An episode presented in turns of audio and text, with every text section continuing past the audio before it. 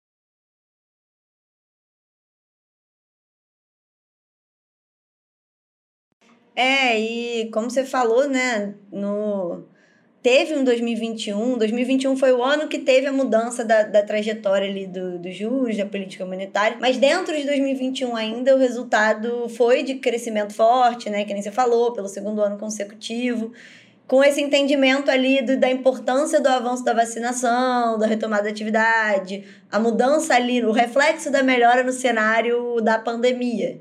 Um ponto que me chamou atenção ao longo do, do documento é que quando fala ali, ah, não, o aumento das operações foi mais no crédito livre e depois o crédito direcionado foi retomando, é que tem a ver com o retorno do programa do Pronamp, né? A gente já falou dele aqui, inclusive, dá para botar o link aqui para o pessoal ver, mas é o Programa Nacional de Apoio a Microempresas e Empresas de Pequeno Porte. Aí é a sigla, né, Pronamp, que voltou, né, ali, foi oficializado ali ao longo do ano e acabou fazendo. Primeiro teve uma queda ali no crédito direcionado, aí teve ali a, a, a, afirmação ali do Pronamp, voltou e aí conseguiu estabilizar a situação do crédito do crédito direcionado. E aí em volume, né, essa reativação do programa que foi no meio do ano, gerou um volume de 25 bilhões de reais em novas operações de crédito. Então, além de permitir a postergação de parcelas vencidas e tal, então isso acabou estabilizando o saldo de crédito direcionado ao longo do ano. Então ele não mexeu muito. Ele teve uma queda, ele cresceu, ficou meio que no zero a zero. Mas falando ali em números, né, o saldo total de empréstimos e financiamento, ele cresceu 16,3% no ano, sendo que em 2020 tinha sido 15,6%. Então teve um crescimento maior que o crescimento do ano anterior. E aí a mudança da política monetária fez com que só fosse sentida essa reversão ali de trajetória mais para o final. Uma coisa que chamou atenção também né, nesse giro mais amplo ali, antes de olhar perfil, de para quem foi, do que, que mudou, é que quando olha para crédito ampliado, né, o setor não financeiro, o saldo das dívidas chegou a 13,6 trilhões, que é uma proporção ali de mais 155% do PIB, em dezembro, né, então olhando para o ano todo, que foi um aumento de 13,9%. E aí esse foi menor do que o de 2020. Em 2020 tinha crescido 16,8%. Então já começa a aparecer ali alguma coisa da reversão da, da tendência dos juros. E essa divisão, né? Ah, PF, PJ, a parcela concedida às pessoas jurídicas não financeiras era 34,7% do total, então cresceu 14,3%. Em conta de pessoas físicas é 21,5% do total.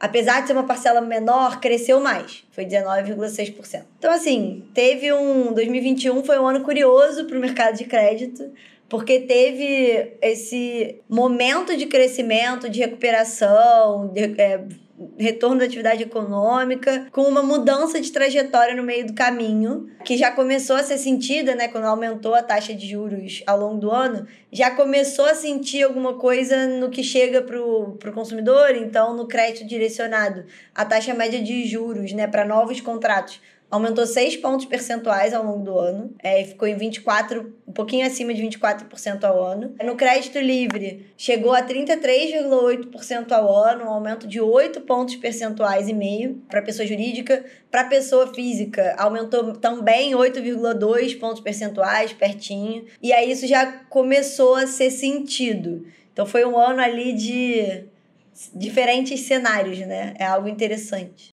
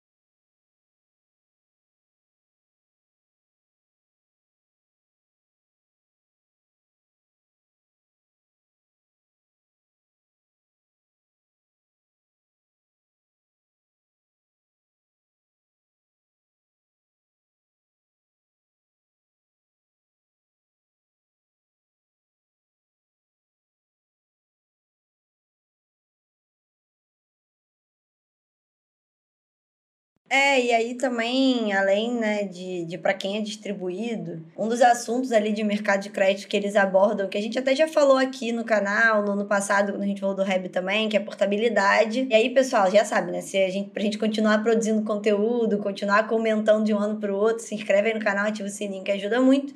Mas falando em portabilidade, quando a gente falou no passado, ele era muito concentrado só em consignado. E ano passado ele tinha tido uma mudança ali de composição, o, o crédito imobiliário ganhou participação, então começou a mudar um pouco. E aí em 2021 isso já. O cenário de 2021 já fez isso voltar pro, pro normal, né? Que nem você falou, né? Que é concentrar muito em consignado. Então, em números gerais, né? Primeiro que em 2020 tinha caído a portabilidade de crédito. Apesar dessa mudança de, comp de composição, ela tinha tido uma redução, mas em 2021 ela voltou a crescer. Então, ela não ultrapassou o máximo da série, que foi o que ela chegou em 2019, mas ela voltou a crescer, o que é positivo, né? Então, foram efetivados perto de 4,5 milhões de pedidos, uma alta de quase 20% em relação a 2020, o que é considerado positivo, né? E concentrado muito, muito, muito em consignada. Ela continua sendo a principal, é, movimentou 41 bilhões em portabilidade. E para comparar, isso é quase 20% do total de concessões do consignado. Então, realmente, a portabilidade é bastante representativa é, para essa modalidade de crédito, né? Mas no final do ano, a portabilidade sentiu uma queda. E isso teve a ver também com mudança na trajetória de juros. Então você já vê que muda a política monetária, já vai mudando todas as, as variáveis vão se mexendo, né? Então, o que, que aconteceu? As pessoas iam movendo e fazendo portabilidade de consignado porque elas viam oportunidade de crédito menor e de melhores condições em, outros, em outras instituições.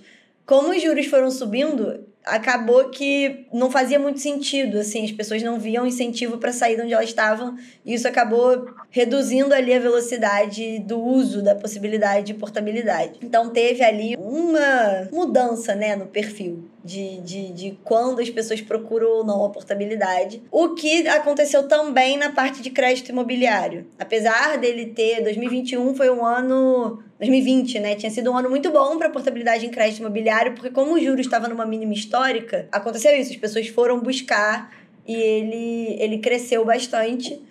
Mas é, quando teve a mudança de juros, ele meio que sofreu essa diminuição também e ela reverteu esse ganho de tendência. Então, teve uma volta ao cenário de 2019, digamos assim, né? Que quem, prepondera quem é preponderante é consignado e cresceu. É, mas ainda assim, apesar desse cenário mais difícil para crédito imobiliário, foram cerca de 80 mil pedidos no ano de 2021, então foi um aumento de 17% em relação a 2020. É, as efetivações superaram 25 mil contratos, então foi um ano positivo nesse sentido, mas ele mostra uma, uma possível tendência de que esse crescimento do crédito imobiliário em portabilidade não vá continuar por muito tempo a depender de como a política monetária avançar, né, ou mudar ao longo do tempo. Uma outra questão que eles destacaram dentro dessa lógica, né, do que, que a mudança da política monetária pode fazer é que as condições de oferta de crédito pioraram. E o fator que foi preponderante para isso foi inadimplência. A preocupação com inadimplência que, na verdade, por causa da mínima histórica, tinha era um fator que melhorava, era um fator positivo, estava ajudando a oferta de crédito. A preocupação com a volta dela, ela ainda está baixa, ela ainda está em mínimas perto da mínima histórica, mas essa possível reversão de tendência fez com que a condição de oferta de crédito piorasse. E aí, quando olha para crédito para consumo, a lógica é mais ou menos a mesma. O que fez a, a condição de crédito, de oferta de crédito ficar mais restritiva foram critérios associados à, à condição de emprego, de renda, nível de comprometimento de renda. Então, uma preocupação ali com o que, que esse aumento de juros pode impactar nas pessoas se tornarem mais inadimplentes, algo nesse sentido, né? Ou mais endividadas. E a de demanda também sentiu o baque apesar de é, a necessidade de capital de giro, a necessidade de, com a volta da atividade econômica, expandir, ter sido favorável né, e ter gerado um aumento da demanda, principalmente para micro e pequena empresa, a taxa de juros, que vinha sendo um fator positivo para incentivar a demanda, acabou revertendo, mas aí isso é 100% esperado, é o que né, as pessoas aumentam os juros para gerar esse efeito é, ele está acontecendo, não é nada fora do que se espera de quando muda a política monetária. Mas o cenário é esse: 2021 teve resultados positivos também, portabilidade cresceu depois de um ano de queda, teve um bom ano em crédito imobiliário, apesar de ter diminuído ali a velocidade de ganho de participação, mas a mudança na política monetária pode fazer com que esse cenário não necessariamente se sustente em 2022.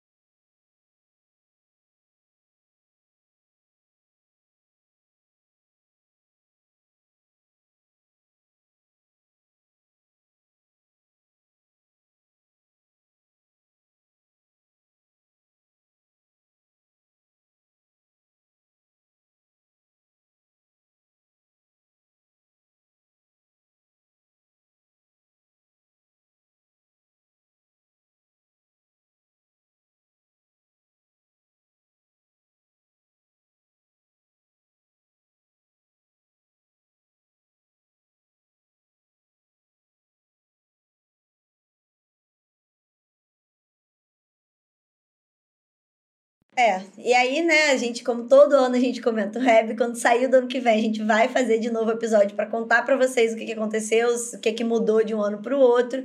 Mas para isso vocês já sabem, vocês vão ter que se inscrever no canal, ativar o sininho e até semana que vem.